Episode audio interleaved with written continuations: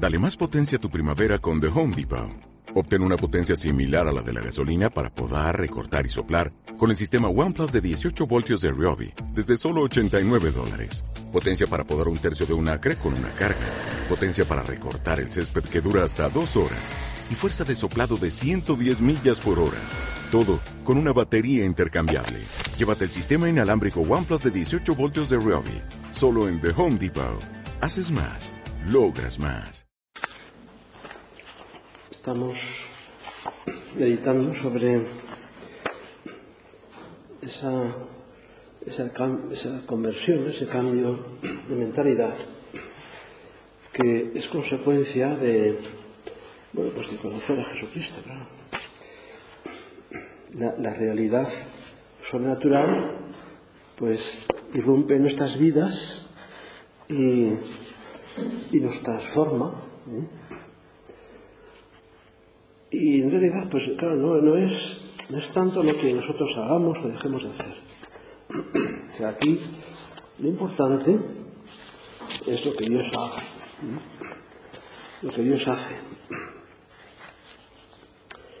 Y, y, y, claro, pues, y que nosotros pues seamos conscientes de, de la grandeza de nuestra vocación.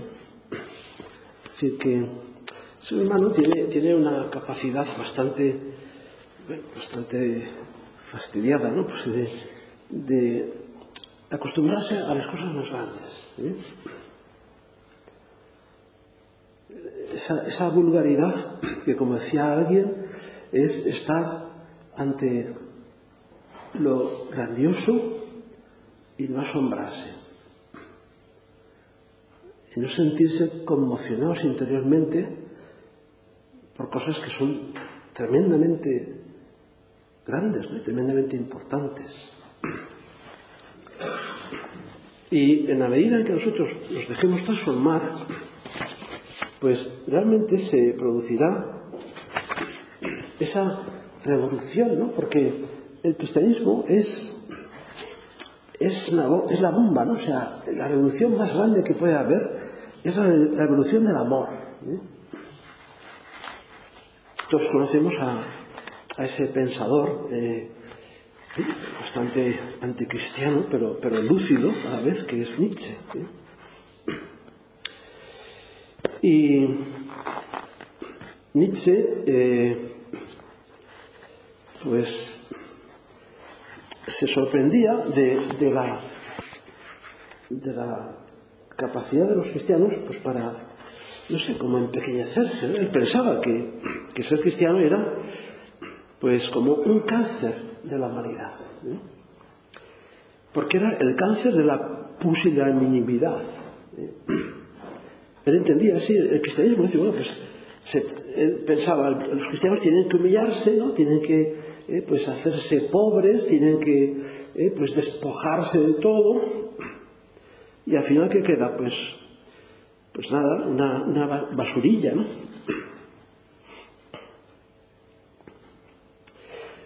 Pero eh, se equivocaba, ¿no? Porque aunque es cierto que Cristo dice que hemos de ser humildes, ¿eh?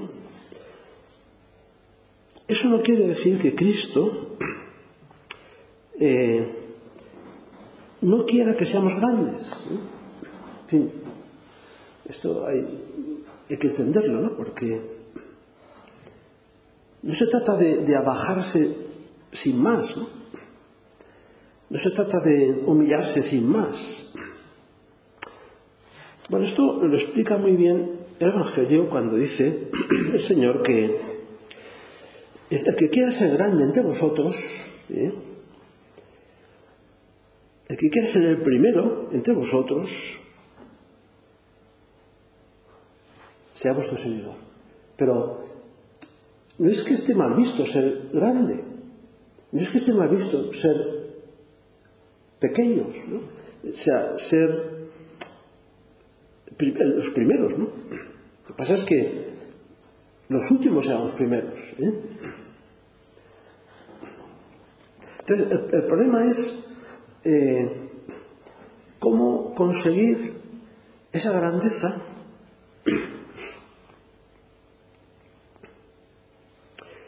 ¿Cuál es el camino para sobresalir, para ser verdaderamente grandes a los ojos de Dios, que es lo que importa? Ahora, para ser grandes hay dos caminos. ¿eh? Uno es el camino del dominio. ¿eh? El dominio, es decir, que yo tengo poder ¿eh? y yo domino a los demás. Y es una cosa que es muy frecuente. ¿eh? En grados más o menos grandes o más o menos escandalosos, ¿no? según la figura eh, que se trate o el poder que se tenga.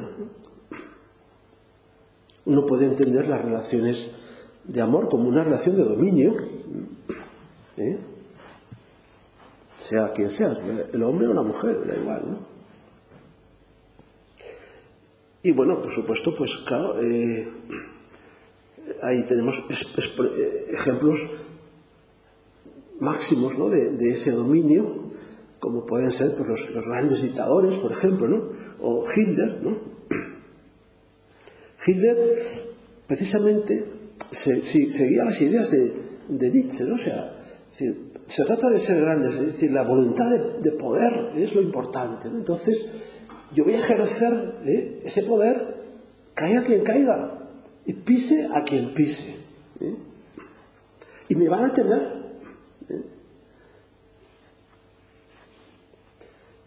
Y por el contrario, pues hay otro modo de grandeza que, por contraponerlo ¿eh? un poco a esta idea de, poder como dominio, como dominación, como que es la grandeza, por ejemplo, bueno, de los santos en general, ¿no? pero por poner un ejemplo, de la Madre Teresa de Calcuta, que es una grandeza desde la humildad, pero una grandeza ¿eh? reconocida por todo el mundo premio Nobel de la Paz y lo que queramos, ¿no? Y, la gente la admiraba, todo el mundo la admiraba. Pero es, es el otro camino, ¿no? El camino cristiano. Es decir, bueno, pues si quieres ser grande, sirve a los demás.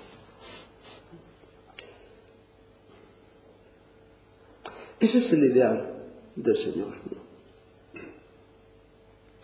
Entonces, claro, vamos a ver qué, qué clase de, de grandeza perseguimos nosotros. Hay unas palabras célebres de, Nietzsche que, que, dice en la obra Ecce Homo, dice, alguna vez irá unido a mi nombre el recuerdo de algo gigantesco, de una crisis como jamás la ha habido en la Tierra, de la más profunda colisión de conciencia de una decisión tomada mediante el conjuro contra todo lo que está en este momento, todo lo que hasta ese momento se había creído. ¿no? Es decir, yo voy a romper ¿eh?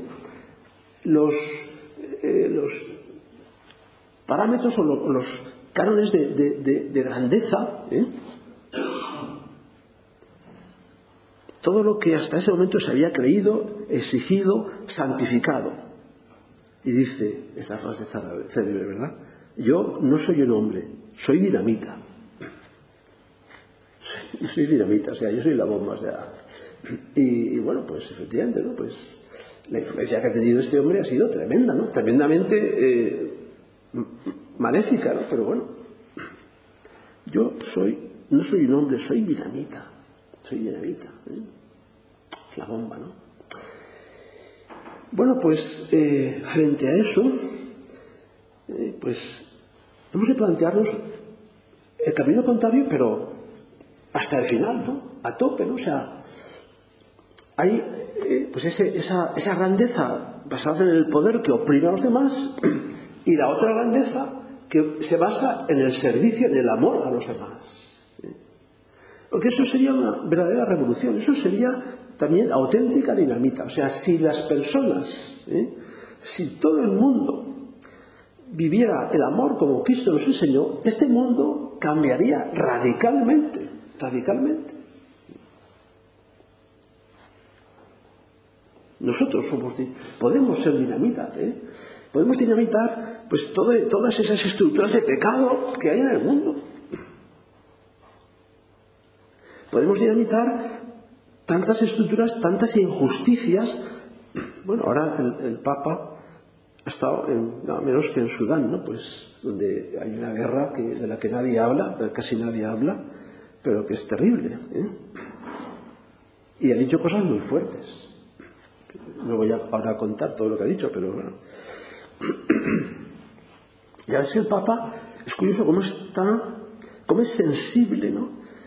Las cosas que pasan en todo el mundo ¿no? y, cómo sufre con los que sufren. Ahora, por cierto, también pues está pidiendo oraciones pues, por ese terremoto terrible que llevan ya más de 2.000 muertos. ¿no? Eh, mm, bueno, eh, lo importante es que nosotros nos centremos en nuestra propia vocación. Es decir, eso que decíamos antes, ¿no? decir, que Dios, ¿qué idea tiene de mí? ¿Eh? ¿Qué, ¿Qué, ha pensado cuando me creó? ¿Qué esperaba de mí? ¿Eh? Esto es mucho más de lo que hasta ahora eh, probablemente se ha podido ver en nuestra vida. Pero bueno, eh, no, no, es cuestión de, de lamentarse tampoco. ¿no? Decir, bueno, pues, es verdad que probablemente muchos de nosotros, vamos, no sé si la mayoría o casi todos, no, digo que todos porque había alguien aquí, veo gente joven aquí, pero, pero muchos podemos decir tranquilamente que lo que hemos vivido es mucho más de lo que nos queda por vivir. Pero no importa, porque en realidad, o sea, el milagro, la, potencia de la gracia supera nuestras limitaciones. ¿eh? Ahora, eso sí, si tenemos fe, si tenemos fe, se producirá esa conversión, como Dios quiera, poco a poco o de golpe, en fin, hemos visto tantas cosas, ¿eh? tantos milagros, tantas conversiones espectaculares, ¿no? Gracias de Dios tumbativas, ¿no? como la de San Pablo y como tantos otros, ¿no? Tantos santos, ¿eh? pues no sé, que, que hemos visto ya en los altares, ¿no? Como me viene a la memoria ahora, pues Charles de Foucault, ¿no? Pues que es un hombre, una historia muy interesante, ¿no? La conversión de este hombre, que era un aristócrata francés, y, bueno, fue una conversión tumbativa, ¿no? Y, se hizo monje y se fue al desierto y estuvo ahí evangelizando a los tuaregs, ¿no? Nada menos, ¿no? O sea que, en fin, hay historias increíbles, ¿no? Bueno, pues esa grandeza de, del cristiano pues va mucho por la línea de lo que hablábamos antes, de que quiera seguirme, que coja su cruz cada día. Si alguno quiere venir en pos de mí, niéguese a sí mismo. Esa es, la clave. ¿sí? a sí mismo. Y eso es lo difícil, claro. Pisotear nuestro yo. Todos sabemos que eso cuesta, eso cuesta. O sea, San José María decía que, en fin, los pecados capitales, pero, pero el peor, el más peligroso, el que nos acompañará toda nuestra vida, ¿eh? es la soberbia. Esa soberbia. Bueno, pues sí, a veces, no sé, puede ocurrir, ¿no? Que a veces no, no sepamos muy bien de qué confesarnos, ¿no? Pues hagamos examen y seguro que hay manifestaciones de soberbia, seguro. Es que de esto no se libra nadie. y a veces pues nos sentimos heridos porque nos han dicho, nos han dejado de decir, o nos han dicho de esta manera o de esta otra, o a lo mejor, de tú saber que estaban pensando de mí, bueno, tonterías, ¿no? absurdo, pero somos así de, de poca cosa. ¿eh?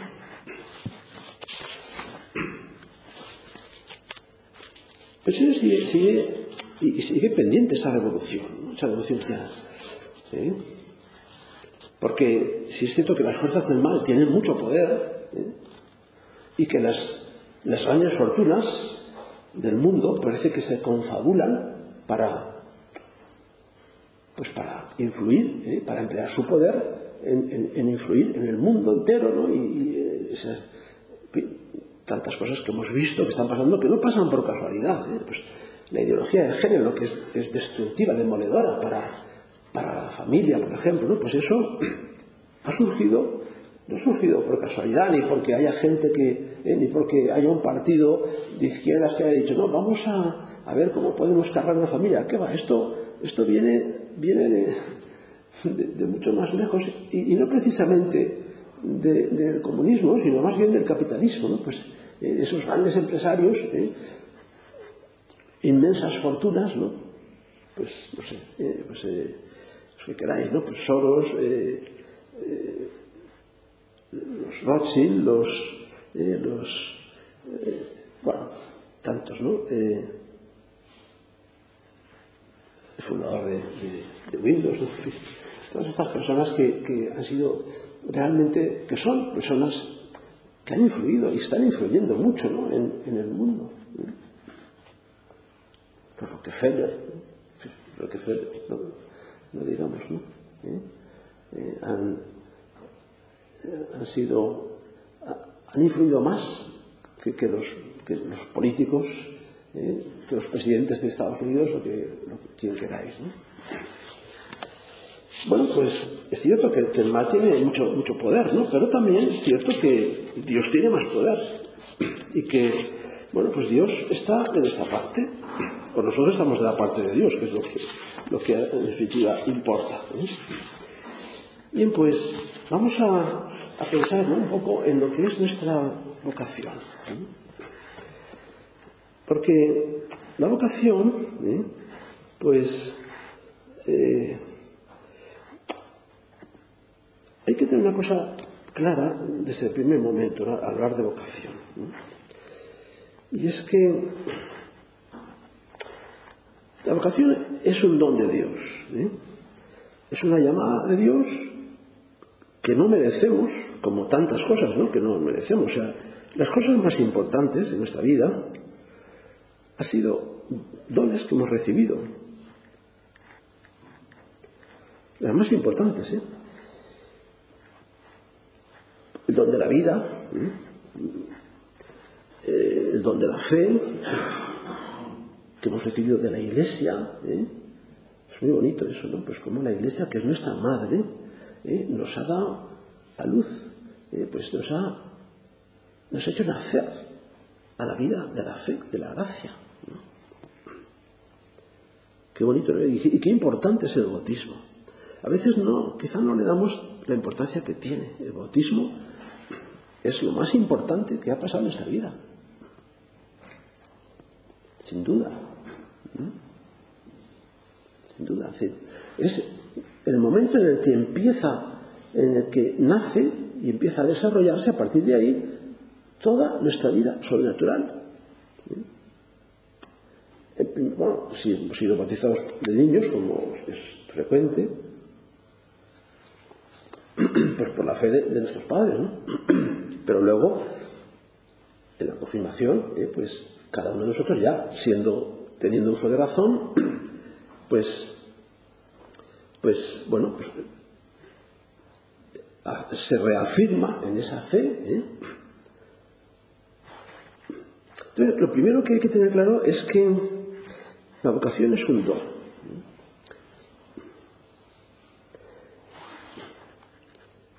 Es decir, eh, o sea que Dios no llama a nadie porque, porque ese alguien llamado sea bueno, ¿no? Uno podría pensar, no, pues llama a los buenos, pues no, para nada. Ni nos llama porque tengamos ciertas cualidades notables o lo que sea, ¿no? Pues, eh, no sé, pues que tengamos dotes ¿no? pues para ser apóstoles. Fijaros, los apóstoles ¿no? eran gente muy sencillita y muy, más bien cortita, o sea que, bueno, y sin formación, eran pescadores, pero pescadores de aquella época, en aquel lago, yo no sé, yo no, no tengo nada contra los pescadores, ¿no? pero, pero desde luego lo que está claro es que los apóstoles eran gente muy, muy, muy sencilla. ¿eh?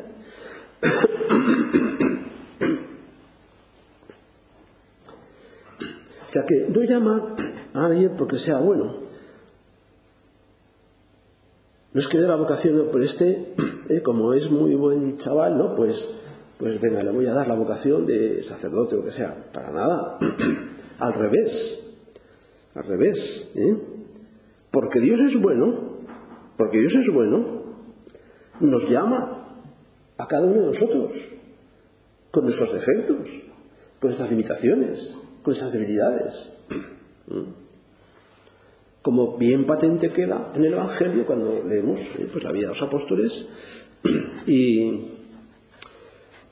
bueno, pues vemos las metidas de pata de los apóstoles, ¿no? Decir, que, eh, que eso es una cosa también que, prueba la veracidad de los evangelios. ¿no? Si el evangelio, si fuera esto un mito, ¿verdad? Una historia bonita que se han inventado, tal, pues no aparecerían las cosas que aparecen. ¿no? Decir, concretamente, para más Ingrid, Pedro, ¿no? la cabeza de los apóstoles, el que, Dios había depositado su máxima confianza, pues le va a traicionar, le va a abandonar, le va a negar. ¿eh? Le va a negar.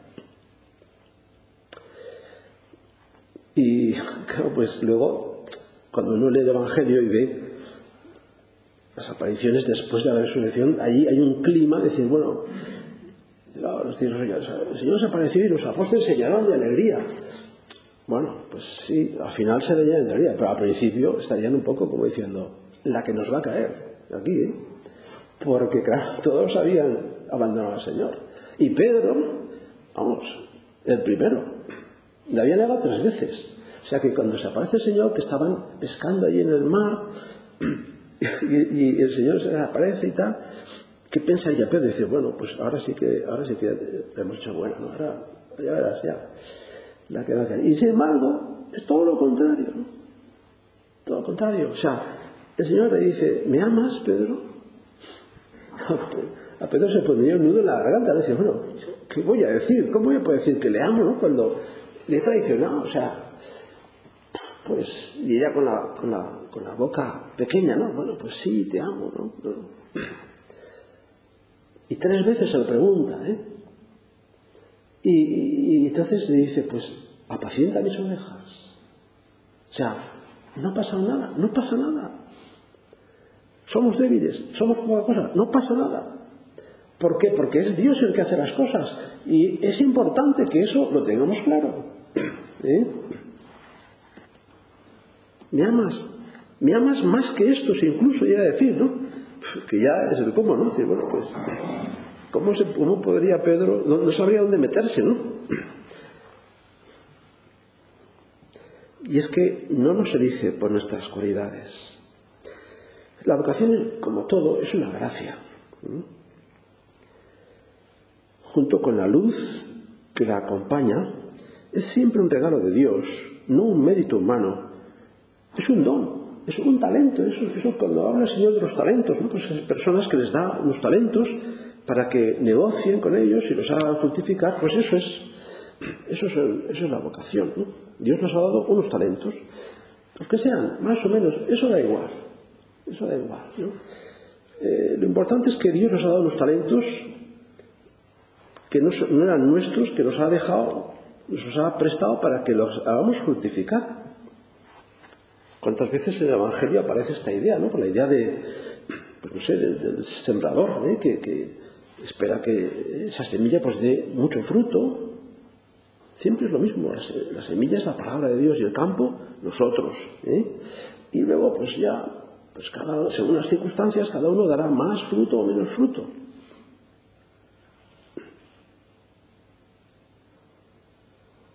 Pero desde luego, tanto la santidad como la fecundidad de nuestra labor apostólica son acciones, acción de, de Dios, de la gracia, no la acción nuestra.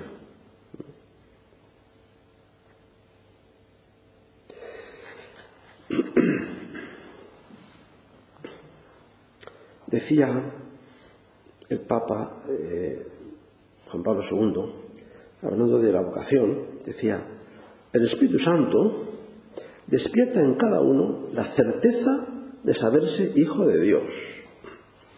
Y por tanto, otro Cristo, el mismo Cristo, llamado a servir con amor a todas las almas y a corredimirlas con Jesús. El mismo Cristo, llamado a corredimir. ¿eh?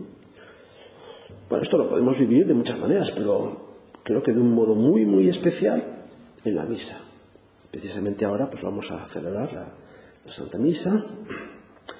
Pues que tengamos muy claro esto. Es decir, la misa, entre otras cosas, nos sirve, ¿eh? que no es poco, para unirnos a Cristo Este es el fin. ¿eh? O sea, todo amor tiende a la unión. ¿eh? A la unión. O sea, el amor une. El amor produce un efecto que es la tendencia a la unión. Dice, bueno, pues cuando uno ama a alguien, pues, no sé, quiere estar cerca de esa persona, abrazarla, no sé, pues, bueno, pues, pues la Eucaristía es eso, ¿no? Es, el abrazo de Dios, el beso de Dios. Hay un documental muy interesante, ¿no? Que se llama así, el beso de Dios, muy bonito, ¿no? Si tenéis oportunidad de verlo, ¿eh? donde sale eh, José Pedro Manglano, ¿no? El fundador de Jacuna, ¿no? Por allí explicando la misa, ¿no? Bueno, pues el beso es una manifestación de amor, sí. Bueno, pues nosotros en la misa es el momento más claro en el que podemos unirnos a Cristo. Pero unirnos, o sea, si os fijáis, bueno, quizá otro día podemos dedicar la meditación a, a considerar las partes de la misa, ¿no? Pero vamos, está muy claro, desde el principio hasta el final es un, un proceso, eh, desde eh, el, el acto, los, las, la introducción, digamos, a la misa, ¿no? Pues los actos eh, con los comienza la misa, el acto penitencial, etcétera, es una preparación, luego la palabra de Dios, escuchamos la palabra de Dios, que tiene un valor especial en la Eucaristía, porque dentro de la liturgia, eh, pues especialmente es ahí donde Dios nos habla. Y, concretamente el Evangelio, que es donde, bueno, pues ya las mismísimas palabras de Jesús, ¿eh? Con las que nosotros hemos de comulgar también. ¿no? O sea, antes de la, unión con el cuerpo tiene que darse la unión, la comunión con la palabra. La palabra. Muchas veces cuando hay pues, matrimonios ¿no? que tienen problemas y tal, ¿no? pues que no, lo que sea, ¿no? pues tantas líos ¿no? que hay muchas veces. ¿no? Y al final siempre se llega a lo mismo, que no hay comunicación. Este es un tema clásico de, la, educación familiar. ¿no? ¿Eh? La Ahora he visto que en un sitio anunciaban una sesión sobre la comunicación en matrimonio. Esto es típico, ¿no? Pero bueno, es que es verdad. Es que es verdad. O sea, y, también a nosotros nos pasa con Dios. O sea, si no hay, si no escuchamos a Dios, si no comulgamos con su palabra, Es decir, si no hacemos nuestra, si no hacemos carne de nuestra carne y vida de nuestra vida, el Evangelio, pues, ¿qué sentido tiene comulgar con el cuerpo de Cristo?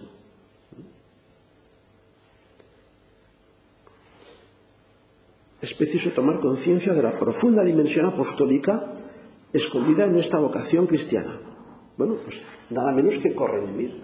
Ya, no es cuestión de, no, yo es que pues he hablado con este amigo, le he invitado a un retiro, o le... Bueno, bueno, o sea, es, otra cosa, ¿eh? O sea, la profundidad de nuestra vocación, ¿eh? Eh, la dimensión apostólica de nuestra vocación es corredimir, es corredimir, es decir, es que nosotros, con nuestra vida, con estas contrariedades, con estos sufrimientos, con nuestro coger la cruz, con nuestro negarnos a nosotros mismos, estamos siguiendo a Cristo y estamos corredimiendo. Estamos conviviendo, no es ninguna broma. ¿eh? Cuando trabajamos también, todo, toda esta vida puede ser corrección. Depende del sentido con que hagamos las cosas, claro, porque uno puede trabajar pues con falta de rectitud de intención, pues también puede ocurrir, ¿no? Y entonces, pues no sirve para nada, no, no sirve para nada. Pero si lo hace ofreciendo a Dios, ¿eh? si santifica el trabajo, pues ese trabajo es corrección. Es, o sea, igual que Jesús, pues estaba redimiendo a los hombres no solo cuando murió en la cruz, sino también cuando estaba en la carpintería haciendo taburetes o lo que tuviera que hacer. Y, y cosa pues tiene su, tiene su gracia, es decir, que eh, uno piensa siempre pues que, que, que un acto heroico, ¿verdad? Pues Jesús muere en la cruz, lo dice San José María también eh, en camino. Es decir, ¿cuántos se dejarían clavar en una cruz ante la mirada atónita de miles de espectadores, ¿no? Y sin embargo, no soportan los afiliados de cada día. Pues esto es, ¿no? Nosotros estamos llamados a sacrificar lo ordinario eh, y, bueno, pues esas contrariedades que tantas veces se nos recuerdan, ¿no? Pues mira, pues, eh, ¿cómo he llevado las contrariedades de la jornada, no? Pues es una pregunta importante.